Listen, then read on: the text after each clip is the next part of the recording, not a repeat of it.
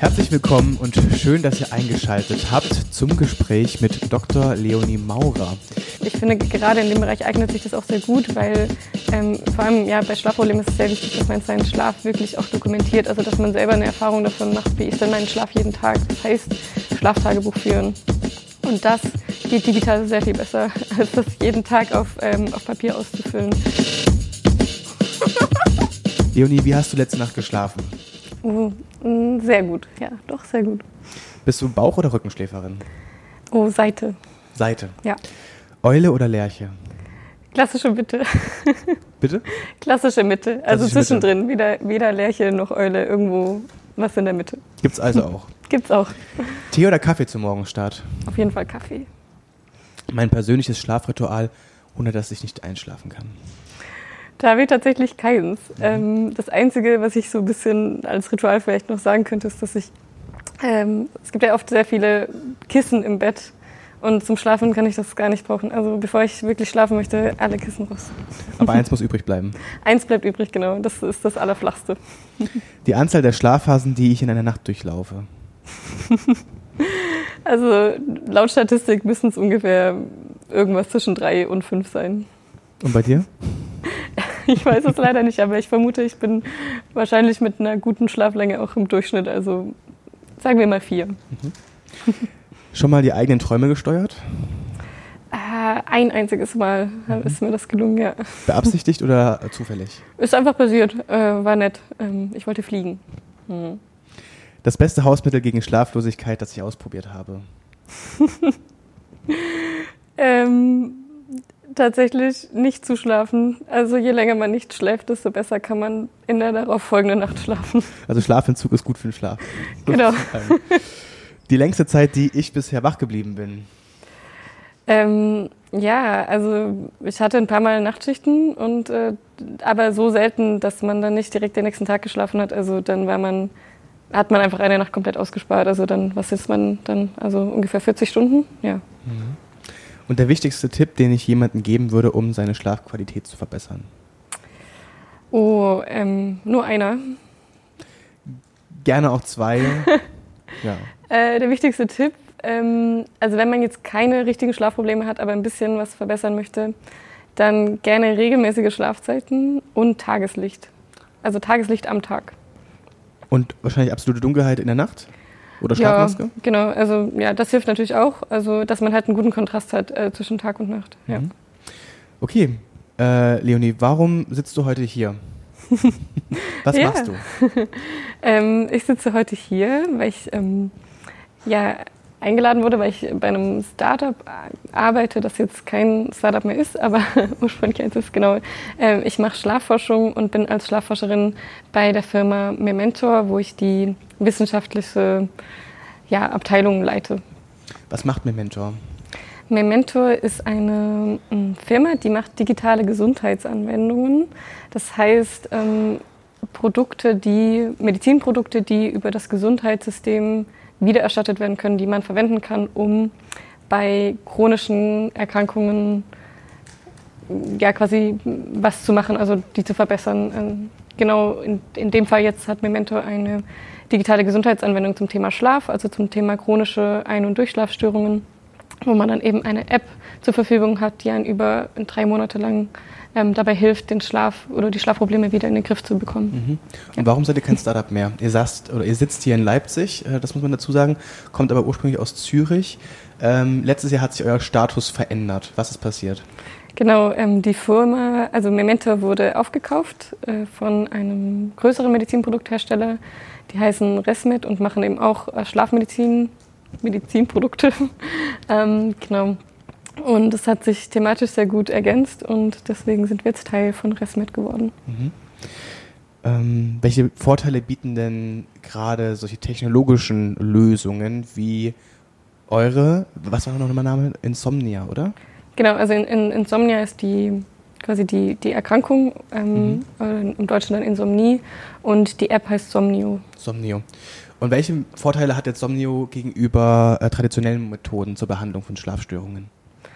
Ja, also ja, das ist so ein bisschen ein, ähm, ein Versorgungsproblem, das, äh, weil Insomnie wird traditionell mit Schlafmedikamenten behandelt. Das ist aber nicht die empfohlene Methode. Also die beste Methode, Schlafprobleme in den Griff zu bekommen, ist eine sogenannte kognitive Verhaltenstherapie. Die wird normalerweise von ähm, Psychotherapeuten und Psychotherapeutinnen vermittelt oder eben von, ähm, von, von Fachpersonen, also von, von Ärzten und Ärztinnen, die im schlafmedizinischen Bereich tätig sind und da eben eine Zusatzausbildung haben. Das sind sehr wenige Leute. Also sowohl in Deutschland als auch weltweit. Diese Leute gibt es nicht. Also es gibt, oder es gibt es schon, aber eben sehr wenige. Ähm, und wir sind bei Einschlafproblemen, also wenn wir von der Insomnie sprechen, dann sind wir bei einer Prävalenz von ungefähr 10 Prozent. Äh, das kann durch diese wenigen Personen überhaupt nicht abgedeckt werden. Ähm, und dementsprechend wird eben äh, also werden Schlafprobleme hauptsächlich über Schlafmedikamente therapiert. Ähm, die sind aber wirklich nur kurzfristig angedacht und führen zu sehr viel weiteren oder weitergehenden Problemen. Und deswegen ist es eben sehr gut, über digitale Methoden eine Möglichkeit zu schaffen, bei welchen man eben wirklich flächendeckend Erste Hilfe anbieten kann. Mhm. Und wie kann Somnio jetzt bei chronischen Schlafstörungen helfen? Also Somnio vermittelt diese kognitive Verhaltenstherapie eins zu eins, so wie die im, Lehrbuch quasi steht oder so wie sie eben in den Therapiemanualen steht, mit dem Unterschied, dass es jetzt eben kein, ähm, keine Fachperson ist, also keine Person ist, die das vermittelt, sondern eine App. Das heißt, wir haben zum Beispiel einen Avatar, der heißt Albert in dem Fall und äh, der vermittelt dann eben diese Komponenten über verschiedene Module ähm, man arbeitet sich also quasi durch die ganzen Techniken. Und ähm, ich finde, gerade in dem Bereich eignet sich das auch sehr gut, weil ähm, vor allem ja, bei Schlafproblemen ist es sehr wichtig, dass man seinen Schlaf wirklich auch dokumentiert. Also dass man selber eine Erfahrung davon macht, wie ist denn mein Schlaf jeden Tag. Das heißt, Schlaftagebuch führen. Und das geht digital sehr viel besser, als das jeden Tag auf, ähm, auf Papier auszufüllen. Ähm, genau, und dadurch kann man es natürlich auch sehr viel leichter nachverfolgen. Es ist super easy, dann da eine Übersicht zu sehen, wie, wie sah denn mein Schlaf in der letzten Woche aus. Das ist alles automatisiert und man sieht so ein bisschen, wie sich auch der Schlaf dann über die, die Zeit und über den Verlauf der Therapie verbessert. Mhm. Und du hattest mir im Vorgespräch erzählt, dass du als Schlafforscherin quasi mit dieser Anwendung auch in äh, Studien gehst, in, in, in Versuche. Genau, also es ist super wichtig, wenn man im, in diesem medizinischen Bereich tätig ist oder jetzt in diesem Fall im, im DIGA-Bereich, also digitale Gesundheitsanwendung, dass man immer wieder zeigt, dass die Anwendung wirklich funktioniert, also in verschiedenen Kontexten, ähm, aber auch eben in, in, in, großen Populationen. Das heißt, ähm, es ist immer wieder wichtig, klinische Studien zu machen, wo man zeigt, dass die App also zum einen sicher ist ähm, und dass sie eben den genutzten Effekt hat. Mhm. Du bist heute als Expertin hier für die äh, Schlafgesundheit, wenn man das, glaube ich, so sagen kann. Ich weiß nicht, ob das ein äh, anerkannter Begriff ist quasi für, für dieses Thema. Mhm. Ähm, oder Schlafmedizin, kann man eher ja. sagen, glaube ich.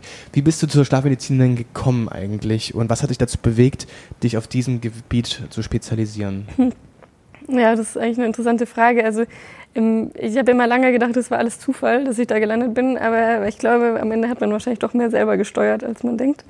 Ähm, also ich habe tatsächlich mein allererstes Referat an der Uni musste ich über Schlaf halten. Das war, das war wirklich Zufall, das wurde mir zugelöst. Ähm, und da fand ich das so spannend, äh, dass wir nicht wirklich wissen, warum wir schlafen. Also wir wissen schon, warum wir schlafen, also ohne Schlaf sterben wir. Äh, aber ähm, das, also die Art und Weise, wie Menschen schlafen, die ist sehr kompliziert, sehr komplex und also aus evolutionärer Sichtweise auch nicht, also kein Überlebensvorteil, weil wir so tief schlafen, dass es eher eine Gefahr ist. Ähm, genau, und das fand ich faszinierend, dass wir, also das ist ja ein Drittel unseres Lebens und wir wissen irgendwie nicht genau, warum wir in dieser Zeit bestimmte Abfolgen durchlaufen. Ähm, das fand ich sehr, sehr spannend. Und dann kam das eine zum anderen. Also ich wollte dann unbedingt irgendwas in der Forschung machen, habe da mal rumgeschrieben während meinem Studium noch, dass ich gerne ein Praktikum machen würde. Ähm, und dann ging das so in einen E-Mail-Verteiler und diejenigen, die mir geantwortet hatten, waren zufällig Leute in einem Schlaflabor. Und dann hatte ich da mein erstes Praktikum angefangen und dann hatte ich das gleiche wieder für mein nächstes Praktikum habe ich auch wieder mehrere Möglichkeiten verfolgt und am Ende war es ein Schlaflabor damals in, in Boston, das mich dann eingeladen hatte ähm, und das fand ich so toll. Dann bin ich dahin gegangen und dann wollte ich immer wieder, habe ich gedacht, jetzt mache ich mal was anderes als Schlaf. Ich kann ja nicht nur eine Sache machen. Also man muss sich ja, man muss ja vielfältig aufstellen, damit man später auch mal ähm, ja, irgendeine Arbeit findet vielleicht. Vielleicht Raumforschung? genau, ja. Ähm, und dann habe ich immer wieder gedacht, jetzt mache ich was anderes. Und dann habe ich gedacht, ah ja, aber wenn ich im Schlafbereich bleibe, dann kann ich halt schon viel interessantere Sachen machen, weil ich schon was weiß. Also ich kann ja immer wieder aufbauen. Das heißt, ich kann schon viel, ich sage jetzt mal, krassere Forschungsprojekte machen, weil ich halt schon was weiß. Äh, und deswegen habe ich mich dann am Ende doch immer wieder für den Schlaf entschieden. Ähm, genau, und habe dann, ja, dann am Ende ja, wollte ich unbedingt auch noch äh, wollte promovieren und hatte dann nach, auch wirklich dann speziell nach Forschung, Forschungsstellen im Schlafbereich im Ausland gesucht. Und dann dort gab es äh, eben ein Projekt, das im Insomniebereich eine Arbeit ausgeschrieben hatte und darauf habe ich mich dann beworben und das hat geklappt. Du hast eben gesagt, äh, ohne Schlaf sterben wir. Ähm, nach wie vielen Tagen ungefähr? Oh, das weiß ich gar nicht. Das ist wahrscheinlich individuell abhängig. Ähm, das ist auch wirklich, also es gibt ja immer wieder Leute, die auch sagen, dass sie gar nicht schlafen, also diese also super wenig, aber es gibt diese Leute. Und es ist aber wirklich eigentlich nicht möglich. Also der Körper würde immer wieder in diese Mikroschlafepisoden fallen, bevor er wirklich gar nicht schläft. Also ich stelle mir jetzt wirklich Szenarien vor, dann, wenn man wirklich gar nicht schläft, dass man ähm, also irgendwann kann man den Kopf eigentlich nicht mehr davon abhalten. Also es überkommt dann einen eigentlich. Also ich, ja, wenn man jetzt jemanden im, im, Wasser hätte zum Beispiel, der würde dann eher ertrinken als vom Schlaf mhm. sterben. Wozu braucht der Körper denn überhaupt Schlaf? Also was für einen Einfluss hat das Schlafen auf unsere Gesundheit und auf unser Wohlbefinden? Mhm. Also im Prinzip also auf alle, auf alle Faktoren, also auf alle Organe, aber vor allem äh, für unser Gehirn ist der Schlaf super wichtig. Also ich glaube, wenn, wenn man sich versucht zu erinnern, okay, wann war denn mal so die letzte Phase, wo ich mal richtig wenig geschlafen habe. Ich glaube, so die ersten Sachen, die man wirklich merkt, das sind, ah, man kann sich nicht mehr konzentrieren, man, ähm, man kann sich Sachen nicht mehr merken, man ist irgendwie verwirrt. Ähm, wir hatten es auch vorher schon mal kurz davon, wenn man dann wirklich lange nicht schläft, kommt es auch zu Halluzinationen. Also die ersten Sachen, die man wirklich bewusst merkt, würde ich sagen, sind die kognitiven, also dass das Gehirn einfach nicht mehr richtig funktioniert. Ähm, aber langfristig sind das natürlich auch, äh, sind auch die Organe davon betroffen. Also, dass die Verdauung nicht mehr gut funktioniert. Ähm, auch, auch für, das, für das Herz ist das schwierig, ähm, den Rhythmus zu bewahren, wenn, es keine Ruhephasen gibt. Also langfristig ist das schon auch für den ganzen Körper. Aber ich würde sagen, zuerst merkt man immer das Gehirn. Mhm. Ähm, wann sprechen wir denn dann von sogenannten Schlafstörungen? Also wenn wir mal unausgeruht sind, wenn wir merken, oh, heute hatte ich irgendwie, zum Beispiel hatte ich heute, glaube ich, auch nur sechs Stunden Schlaf, in Anführungszeichen nur, vielleicht gibt es Menschen, die damit gut auskommen, ich brauche mindestens acht. ähm, wann sprechen wir denn von, von äh, Schlafstörungen oder chronischen Schlafstörungen? Hm. Und wie viele Menschen sind davon überhaupt betroffen? Ja, also es gibt natürlich ganz verschiedene Schlafstörungen, deswegen die haben dann natürlich alle ihre eigene Definition. Am häufigsten sind eben die Insomnie, also chronische Ein- und Durchschlafstörungen. Da steckt jetzt schon das Wort chronisch drin. Also Schlafprobleme habe ich dann, wenn es wirklich nicht nur ab und zu auftritt, sondern regelmäßig. Das heißt drei bis viermal die Woche und das über mindestens vier Wochen. Also eigentlich reden wir wirklich chronisch dann ab drei Monaten. Das ist so, gibt so ein bisschen Variationen in den Diagnosemanualen. Also manchmal ein Monat, manchmal drei Monate, aber genau wirklich drei bis viermal die Woche. Und das ist jetzt wirklich der Fall. Ich kann nicht einschlafen, ich kann nicht durchschlafen, ich wache zu früh auf. Und ähm, schlecht schlafen zu können, also schlecht zu schlafen ist eine Sache. Die andere Sache ist, dass man es wirklich auch tagsüber merkt. Das heißt, ich merke, hm, ich fühle mich irgendwie überhaupt nicht erholt. Ähm, und, und man fühlt sich müde während des Tages. Ähm, man macht sich wirklich auch, also es fängt dann relativ schnell an, dass man sich auch Sorgen über den Schlaf macht. Ähm, das gehört auch alles dazu. Also es ist nicht nur die Nacht, die davon betroffen ist, sondern dass ich das wirklich auch tagsüber merke, dass irgendwas nicht ganz stimmt.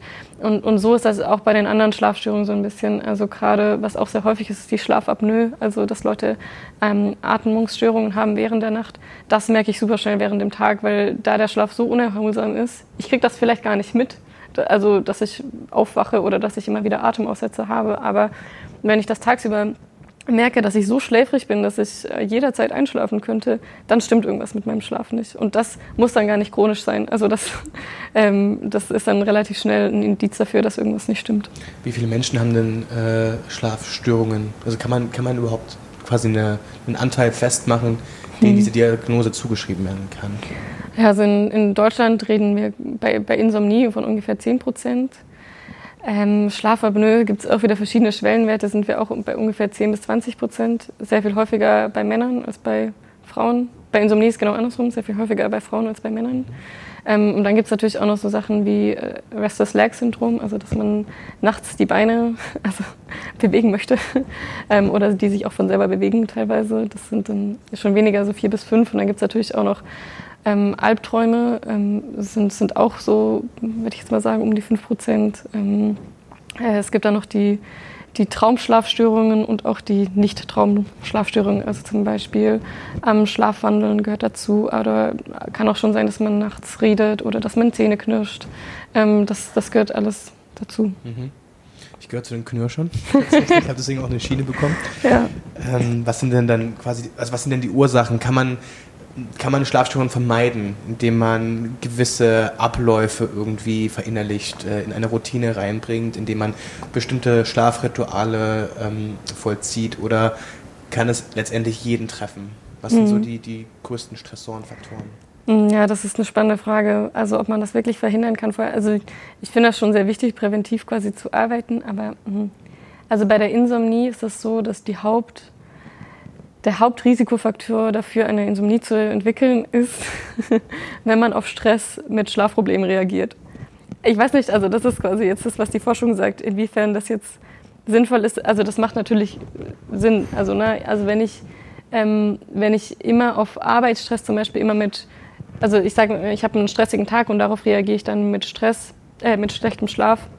Das ist dann ein Prädiktor dafür, dass sich Schlafstörungen entwickelt. Das macht, das ist irgendwie logisch. Aber wie kann ich das jetzt verhindern? Also wie kann ich verhindern, dass ich sage, okay, ich hatte jetzt einen stressreichen Arbeitstag. Ähm, wie kann ich jetzt verhindern, dass ich jetzt nicht ein Schlafproblem habe? Weniger Oder, Stress? Genau.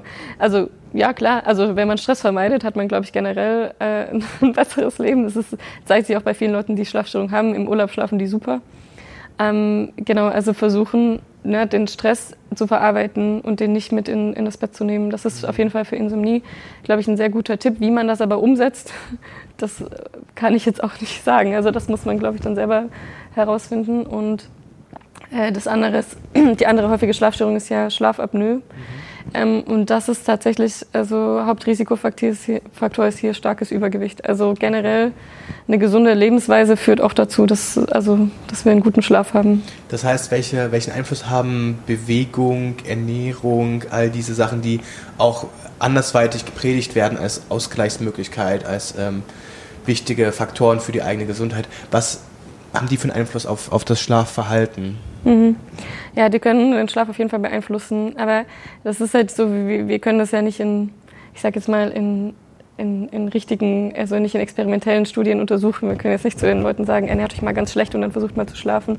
Also wenn wir dazu Ergebnisse haben, dann vergleichen wir die Leute und wir sehen eben, dass gute Schläfer im Schnitt gesundere Leute sind. Das heißt, halt einen niedrigeren BMI haben, sich häufiger bewegen, gesünder ernähren als ähm, als Leute, die eher ungesund sind. Aber das sind jetzt auch nicht unbedingt Studien aus Deutschland. Also das ist teilweise auch, kommt da viel aus den USA. Und dann habe ich halt oft auch so ein bisschen diesen Nebenfaktor äh, soziodemografischer Status. Mhm. Also ähm, wenn, also oft sind ja diese, also spielt da eben auch in, in eine Rolle, was habe ich denn eigentlich für eine Arbeit? Also ne, wenn ich ein niedrigeres Einkommen habe, das sind häufigere Leut, Leute, auch die, die mindestens zwei Jobs machen, äh, daraufhin haben oder Schichtarbeit machen und das führt dann schon dazu, dass ich halt äh, sehr starke Risikofaktoren dafür habe, dass ich schlechter schlafe und eben auch mehr Stress, ne, wenn ich dann noch finanziellen Stress habe. Das heißt, man kann schon Muster erkennen, quasi welche Gruppen äh also soziale Gruppen eher davon betroffen sind von Schlafstörungen? Ja, ja, das auf jeden Fall. Also ich glaube, wir haben oft die Sichtweise so, dass es diese krassen Karrieremenschen sind, die sagen, Schlaf ist nicht wichtig. Das, die gibt es natürlich auch. Ähm, also Leute, die den Schlaf nicht ernst nehmen oder eben so diese Einstellung haben, dass erfolgreiche Menschen hart arbeiten und nicht schlafen. Ähm, die gibt es auch, aber ähm, es, es, gibt eben auch diesen, diesen großen Teil, wo Schlaf einfach ein, ein Luxus ist. Mhm. Thema Schlaf nicht ernst nehmen, was, äh, wie schätzt du ein, ist das Bewusstsein vorhanden, ähm, dass Schlaf ein, ein, ein, sehr wichtiger Faktor ist für unser Wohlbefinden, für unsere Gesundheit, dass wir mhm. dem Thema deutlich mehr Beachtung schenken sollten? Ja, also ich würde immer sagen, also eigentlich, dass es sich in der letzten Zeit schon stark verbessert hat. Also ich würde immer sagen, wir Schlafforscher haben uns sehr viel Mühe gegeben, das immer auch nach außen zu tragen, dass Schlaf wichtig ist. Ich, also ich habe nicht, es gibt schon auch diese Begriffe, wir haben eine Schlafpandemie und davon würde ich mich immer ganz gerne distanzieren, weil ich nicht wirklich den Eindruck habe, dass, also wir, wir schlafen jetzt äh, nicht, nicht unbedingt schlechter als vor zehn Jahren. Also ähm, das ist, es ist wichtig, den Schlaf ernst zu nehmen. Und ähm, ich glaube, da müssen wir auch weiterhin, das schadet nicht, da immer wieder drüber zu reden, vor allem auch eben schon, ich würde mal sagen, schon im Jugendalter, dass man das wirklich ernst nehmen müsste. Aber mh, mm, ja, mein Eindruck ist, dass es schon sehr viel besser geworden ist. Mhm. Wichtig, sehr gut. Wie wichtig ist denn, weil ich ja vor uns gemeint hatte, ich schlafe sechs Stunden, andere acht. Es gibt Menschen, die schlafen bestimmt auch mehr oder weniger.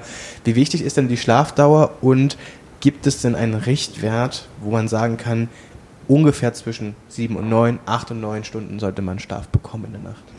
Ja, also es gibt, ähm, es gibt Richtwerte, es gibt äh, von der ähm, National Sleep Foundation, genau, die empfiehlt ähm, eine Schlafdauer für verschiedene Altersgruppen und macht das, also gibt quasi auch regelmäßig Updates dazu. Und jetzt für, für erwachsene Leute ist es meistens äh, schon so zwischen sieben und neun Stunden. Wenn man dann ein bisschen älter wird, dann wird es nur noch zwischen sechs und acht. Also dass die Schlafdauer nimmt im, im, über die Lebensspanne hinweg auch ab. Also mir ist es immer wichtig zu sagen, es, kommt, es ist nicht nur die Schlafdauer. Also die Schlafdauer ist einfach zu messen und deswegen legen wir uns oft darauf fest. Aber mindestens so wichtig wie die Schlafdauer ist die Schlafqualität. Mhm. Also wie fühle ich mich morgens? Fühle ich mich erholt oder nicht? Und das ist das beste Maß. Also wir haben eigentlich ein ganz gutes Gefühl dafür, ob der Schlaf, den wir jetzt in der Nacht hatten, ob der gut war oder nicht. Ähm, und, und das jetzt, wenn man dann sagt, ah, also ich fühle mich eigentlich super, aber ich habe nur sechs Stunden geschlafen. Naja, es ist doch egal, oder? Wenn du dich gut fühlst, dann, dann wird es schon gereicht haben. Der Körper nimmt sich, was er braucht. Mhm. Ähm, naja, wenn man ihm die Gelegenheit dazu gibt. Also das gehört schon auch dazu. Aber ja, Schlafqualität ist mindestens so wichtig wie die Schlafdauer. Ähm, und Schlafdauer variiert total, also von Person zu Person, aber auch eben mit dem Alter. Und deswegen kann es durchaus sein, dass manche Leute sechs Stunden brauchen und andere acht. Und das ist okay. ähm, gibt es denn einen Schlafmythos, mit dem du gerne aufräumen möchtest? Oh, ich glaube, da gibt es viele. Mhm. Zum Beispiel, ähm, der beste Schlaf ist vor Mitternacht. Mhm. Das stimmt nicht. Also das kann für okay. manche Leute stimmen, aber mh, mm, es gibt ja, wir wissen ja, es gibt verschiedene Schlafphasen. Es gibt den Tiefschlaf und es gibt den Traumschlaf. Der Traumschlaf ist im Prinzip auch ein Tiefschlaf. Die sind beide wichtig. Der Traumschlaf kommt eher später, der Tiefschlaf eher am Anfang der Nacht. Also warum jetzt nur der Anfang der Nacht wichtig sein sollte, ja, damit kommt man durch den Tag, äh, das stimmt schon, aber je nachdem, wann eine Person eingeschlafen ist, bedeutet dieses Mitternacht nichts. Also mhm. äh, deswegen, das ist auf jeden Fall ein Mythos und es gibt ja auch viele Leute, die sagen, sie schlafen schlechter, wenn Vollmond ist. Naja, also auch dafür gibt es nicht wirklich also überzeugende Evidenz. Mhm. Aber manchmal hilft es ja den Leuten eben das zu sagen, also einen Grund zu finden, warum man jetzt die Nacht schlecht geschlafen hat. Mhm. Aber wenn ich jetzt schon hergehe und sage, oh, heute ist wieder Vollnacht, heute schlafe ich bestimmt wieder schlecht, naja, dann werde ich auch schlecht schlafen, wenn ich mhm. davon schon ausgehe. Kurz noch dazu, warum das Schlaf, äh, das Thema Schlaf auf die Machen Mainstage gehört. Oh, naja, also weil Schlafen super wichtig ist, mhm. ähm, weil die Schlafforschung ein unglaublich spannendes Thema ist. Ähm, also ich kann es nur empfehlen. Ich, also ich finde Schlafforschung super, super spannend. Ähm, ja, und weil es einfach noch viel zu tun gibt, glaube ich. Also ähm, vor allem im Klar, es ist ein, ein, medizinisches Thema irgendwie, aber es ist auch super zugänglich. Jeder, jeder kann seinen Schlaf irgendwie einschätzen. Die meisten Leute reden super gerne über ihren Schlaf, auch über ihre Träume. Ähm, und also ich glaube, Leute beschäftigen sich gerne damit. Und, äh, und das ist gut so und das äh, sollte man unterstützen. Ähm, wir hatten jetzt eben über die Schlafdauer gesprochen. Was ich jetzt schon, mh, mm, also was ich mal mitbekommen hatte, ist, dass es nicht auch nur um die Schlafdauer geht, sondern dass wir uns ja innerhalb der Nacht in verschiedenen Schlafzyklen bewegen. Und ich meine gelesen zu haben, dass ein Schlafzyklus ungefähr eineinhalb Stunden geht. Mhm. Das heißt, empfohlen wird, entweder nach ähm, siebeneinhalb Stunden aufzustehen oder nach neun Stunden, also immer in diesen Abständen. Dann gibt es unfassbar viele Anwendungen, die das irgendwie tracken sollen, deine Bewegung, dein, dein Geräuschpegel in der Nacht, damit sie ungefähr ja, dich in der richtigen Zeit aufwecken. Was kann man von diesen, ähm, ja, von diesen Mythen und auch von diesen Anwendungen halten? Hm. Ja, das ist super spannend. Also mein erster Gedanke war, also überlege mal, wenn man gar keinen Wecker morgens hätte, dann würde der Körper ja automatisch zum optimalen Zeitpunkt aufwachen. Also der, naja, der Schlaf ist, ist was total Natürliches. Also der kommt, also kommt und geht so ein bisschen. Ähm, ich kann natürlich äh, Schlafphasen einleiten, na, indem ich ins Bett gehe.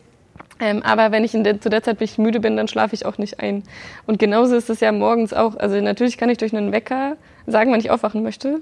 Aber hätte ich den nicht, dann würde mein Körper automatisch dann aufwachen, wenn er zum einen genug Schlaf hatte und man würde auch, also meistens auch normalerweise, also dadurch, dass ich ja mehr REM-Schlaf am Ende der Nacht habe, also du hast schon recht, also dieser, dieser Tiefschlaf, also die Non-REM-Phase und die REM-Phase, die wechseln sich ab und ein Zyklus, also eine Abwechslung von diesen zwei Phasen dauert ungefähr 90 Minuten. Und am Anfang der Nacht habe ich eben sehr viel Tiefschlaf und nur ganz bisschen von diesem REM-Schlaf, also da habe ich vielleicht so fünf Minuten. Ähm, und dann im zweiten Zyklus habe ich schon mehr von dem REM-Schlaf und im dritten dann noch mehr. Und am Ende ist es dann oft so, dass kaum noch Tiefschlaf drin und ich habe nur noch diesen REM-Schlaf. Das heißt, die Wahrscheinlichkeit, dass ich aus dem REM-Schlaf automatisch aufwache von selber, ist sehr viel höher. und jetzt ist die zweite Frage oder der zweite Aspekt der Frage, naja, wie soll jetzt ein Gerät, also ob das jetzt ein Handy ist oder eine Uhr oder einen, einen Ring, gibt's ja auch, wie soll das feststellen, in welcher, also in welcher Schlafphase ich bin? Schlafphasen definieren wir anhand von Gehirnströmen. Also das ist, das ist die Definition. Wir schauen uns an, wie sind die Gehirnströme. Tiefschlaf ist tief. Das äh, nutzt, der, nutzt das Gehirn, um zu synchronisieren. Das sind, das sind super langsame, entspannte Gehirnwellen, sage ich jetzt mal, wenn man die misst. Also das sieht so ein bisschen aus wie bei einer Ziehharmonika, wie wenn man die so ganz auseinanderzieht. Wenn ich wach bin, dann, dann ist das richtig zackig, also dann ist das ganz zusammengequetscht. Und beim REM-Schlaf ist das eben auch wieder so. Also das, ist, das sieht ein bisschen aus, wie wenn man wach wäre. Und deswegen ist es auch einfach, aus dem Traumschlaf aufzuwachen, weil das Gehirn quasi schon super aktiv ist.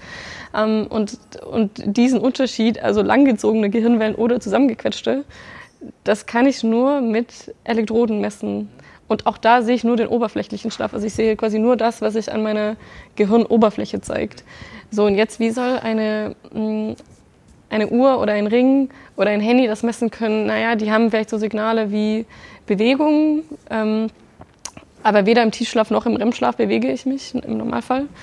Ähm, im ja, dann gibt es noch vielleicht eine Atemfrequenz. Das kann schon sein, dass sie sich, also die variiert auch ein bisschen, das Herz variiert auch ein bisschen, aber das sind nicht die Hauptsignale. Also wenn ich mir Schlafdaten anschaue und die laut Manual quasi score, dann dann gucke ich nur auf die, also gucke ich auf die Gehirnwellen und auf den Muskeltonus und das war's. Das heißt, alles andere ist eigentlich gar nicht aussagekräftig und viele Anwendungen könnten gar nicht ähm, nachvollziehen, in welcher, in welcher Schlafphase man sich befindet. Das heißt, es ist relativ willkürlich wahrscheinlich gewählt dann, oder? Genau, also alle anderen Signale sind, hm, ich sag mal, Korrelationen. Also, na, die wurden irgendwie gleichzeitig mal verwendet und dann hat man gezeigt, naja, ungefähr ähm, ungefähr entspricht das den Phasen. Das funktioniert aber eben im Labor, also wenn ich super optimale Bedingungen habe. Und auch da ist es eben nur eine Annäherung. Ne? Und dann ist das vielleicht zu 80 Prozent richtig, aber 80 Prozent können auch eine Stunde ausmachen, also die einfach falsch liegt. Und das macht dann in dem Bereich schon richtig viel aus. Also auch wenn man nicht hundertprozentig korrekt ist, ist das schon ähm, ist das schon, kann das schon eine große Abweichung sein von der Realität. Und ich vermute, dass, also ich weiß eben nicht, die, die, unterschiedlichen Geräte können natürlich auch unterschiedliche Mechanismen haben. Also zum einen sind es Algorithmen, die eben verschiedene Signale nehmen. Zum anderen wird da aber auch Statistik dabei sein. Also ähm, ja, wenn ich jetzt ungefähr acht Stunden Schlaf habe, ungefähr 90 Minuten Schlafzyklus, naja, dann wird das ungefähr zu der Zeit, wird dann ein REM-Schlaf auftreten. Mhm. Dann wäre es aber auch ehrlicher, wenn sie das sagen würden. wenn die sagen würden, wir haben hier einen Bewegungssensor, stell das mal irgendwie unter deine, äh, unter deinem Bettlaken und dann messen wir, ähm, in welcher Schlafphase du dich befindest. Ja. ja. ja. Ähm, aber ist es trotzdem dann eine Richtwert, an dem man sich halten kann, dass man sagt, okay, wenn ich jetzt schon ein, ein limitiertes Zeitfenster habe, in dem ich äh, schlafen werde, weil ich am nächsten Tag einfach raus muss zur Arbeit, ähm, dass ich dann sage, okay, entweder siebeneinhalb Stunden oder neun Stunden, dass man diese eineinhalb Stunden Schlafzyklen mitnimmt oder macht das am Ende auch gar keinen Sinn? Hm, ich glaube, ich würde da auch wieder sagen, ne, das ist so ein bisschen Selbsterfahrung. Also ähm, wenn man wirklich das schafft, jeden Tag zur selben Zeit, also das würde ich auch empfehlen, immer zur selben Zeit ins Bett zu gehen, ähm, ich sage jetzt mal unter der Woche und nicht jeden Tag ähm, um dieselbe Uhrzeit aufstehen muss oder zumindest um dieselbe Uhrzeit zur Arbeit gehen muss. Und ich dann feststelle, okay, ähm, irgendwie jetzt, wenn ich den Wecker auf 8 Uhr stelle, dann da bin ich irgendwie richtig müde, das hat nicht so funktioniert. Und um 7.30 Uhr hat das besser geklappt, dann, dann ist das schon auf jeden Fall, könnte ich das auf jeden Fall ausprobieren. Also ich würde da eher sagen, naja, ein bisschen selber ausprobieren, was ist die beste Uhrzeit. Ähm, aber ganz oft, also einfach so ein bisschen auf den Körper hören. Ja.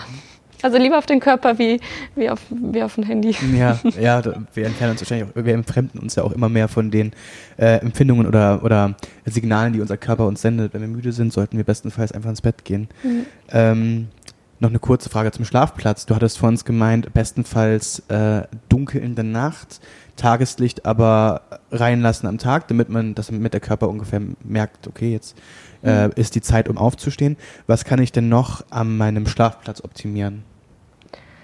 Hm. Ja, das, äh, ich glaube, das ist auch das, was die meisten Leute wahrscheinlich irgendwie intuitiv so ein bisschen machen. Also klar, ähm, Licht ist der stärkste, ist das stärkste Signalgeber für unseren Körperrhythmus. Also dann, dann ist Tag, dann ist Nacht. Das heißt, äh, tagsüber Licht, nachts kein Licht. Also auch also ein dunkler Schlafplatz auf jeden Fall. Ähm, viele Leute sind auch lärmempfindlich. Also generell mh, schläft man eigentlich besser, wenn man eine ruhige Umgebung hat, weil natürlich alles, was von außen irgendwie an mich andringt, während ich schlafe, ist ich sage jetzt mal, ein Stimulus, also ist irgendwie ein Signal, ah, das muss verarbeitet werden. Also selbst wenn ich äh, sage, ah, ich kann eigentlich ganz gut mit, mit Lärm schlafen, das ist trotzdem alles was, was unser Gehirn immer noch verarbeitet. Äh, und jedes Mal bei jedem Geräusch entscheiden muss, mm, muss ich da jetzt aufwachen oder nicht? Ist das, ist, das, ist das laut genug? Ist das schlimm genug? Könnte das was sein? Also das ist trotzdem immer noch Arbeit, sage ich mal, für unser Gehirn. Aber im Gegenteil dann auch bestenfalls keine Oropax, damit man trotzdem die Signale wahrnimmt, wenn jetzt beispielsweise der Feuermelder losgeht nachts? Ja, das, also ich glaube, ein Feuer, die meisten Feueralarme übertönen auch Oropax. Mhm. Ähm, wenn, also ich meine, wir sind jetzt hier in Leipzig, ne, das ist eine Stadt, ähm, da so einen richtig ruhigen Platz zu finden, ist vielleicht nicht so leicht. Also wenn man in der Stadt lebt, dann können auch wirklich Oropax eine gute Methode sein, wenn man die selber auch also tragen kann. Ähm, also wenn, genau, wenn man jetzt nicht mal kurz die Fenster besser isolieren kann, dann ist das auf jeden Fall erstmal eine gute Lösung. Mhm. Äh, Abschlussfrage noch ähm, zu einem Ausblick. Was sind denn die Entwicklungen oder Trends in der Schlafmedizin? Worauf können wir uns denn einstellen? Wir hatten vor uns im Vorgespräch ganz kurz mal, ähm, oder du hattest erwähnt, dass die Schlafforschung noch eine relativ junge Forschung ist im Vergleich zu anderen mhm. Forschungsdisziplinen. Ähm, zeichnen sich denn irgendwelche Entwicklungen, Tendenzen ab, die man jetzt erwarten kann? Mhm. Ja, also ich äh, habe natürlich so ein bisschen Fokus auf die, auf die Insomnie. Deswegen, es gibt natürlich auch viele andere Bereiche, die auch sehr viel Forschung machen. Also es gibt auch vor allem immer noch super viel Grundlagenforschung. Also wo man sich immer noch mit, mit, mit den kleinen ähm, Fruchtfliegen beschäftigt vor allem oder mit, mit, mit Mäusen und anderen Tieren, wo man noch ganz viel erforscht. Aber es gibt eben auch im, also im klinischen Bereich ich würde sagen, im, Insomniebereich kommt immer stärker jetzt der Körperrhythmus mit rein. Also, dass wir immer besser versuchen, den Körperrhythmus auch zu verstehen. Also, und also gerade so Richtung Tageslichttherapien auch gehen. Also, wie, wie stark können wir unserem Schlaf helfen, indem wir wirklich tagsüber rausgehen, Tageslicht, auch im Winter, ähm, sammeln. Und ähm, ja, und das andere Thema ist wirklich, also wir sind immer noch dabei, einfach Schlaftherapie zu verbreiten. Und, und dazu gehört auch viel Forschung. Also wir müssen wirklich versuchen, den Schlaf in alle Bereiche so ein bisschen reinzubringen. Der wurde also in der Therapie wirklich lange vergessen und ähm, wir reden jetzt, wir haben jetzt ja die ganze Zeit von Schlafstörungen gesprochen als so ein bisschen als isolierte Störung, aber die meisten Schlafstörungen treten gleichzeitig mit irgendwas anderem auf. Also zum Beispiel, wenn ich chronische Schmerzen habe, also ich sage jetzt mal chronische Rückenschmerzen, dann kann ich auch nicht schlafen. Ähm, aber auch bei Depressionen und Angst, also bei den ganzen psychischen Erkrankungen spielt Schlaf eine riesengroße Rolle und der ist einfach nicht Teil der Therapie, der wird nie mit einbezogen. Aber für viele Leute ist es eben ein, ein guter Zugang dazu, mit Schlaf kann ich irgendwie was anfangen, den verstehe ich so ein bisschen. Ich weiß, wann funktioniert der gut, wann funktioniert der nicht so gut. Und ähm, also es ist ein super Anker für viele Leute und ähm, und das versuchen wir gerade sehr stark. Also wirklich die Schlaftherapie gleichzeitig zu einer Therapie für Depression, gleichzeitig für eine Therapie für chronische Schmerzen. Also den immer wieder mit reinzubringen, sagen, ihr müsst auch den Schlaf verbessern, weil, weil wenn ich den nicht verbessere, äh, dann, dann verbessert sich auch die andere Erkrankung nicht. Weil ich dem Körper quasi gar nicht die Chance gebe, das, das alles so gut zu verarbeiten. Ja. Okay, das heißt, der Schlaf sollte auf jeden Fall deutlich mehr Beachtung von uns erhalten. Leonie, ich danke dir für das Gespräch äh, und vor allem für die wichtigen Hinweise auch, wie wir unseren Schlaf verbessern können äh, und freue mich, dich auf dem Machen-Festival zu sehen. Ich freue mich auch.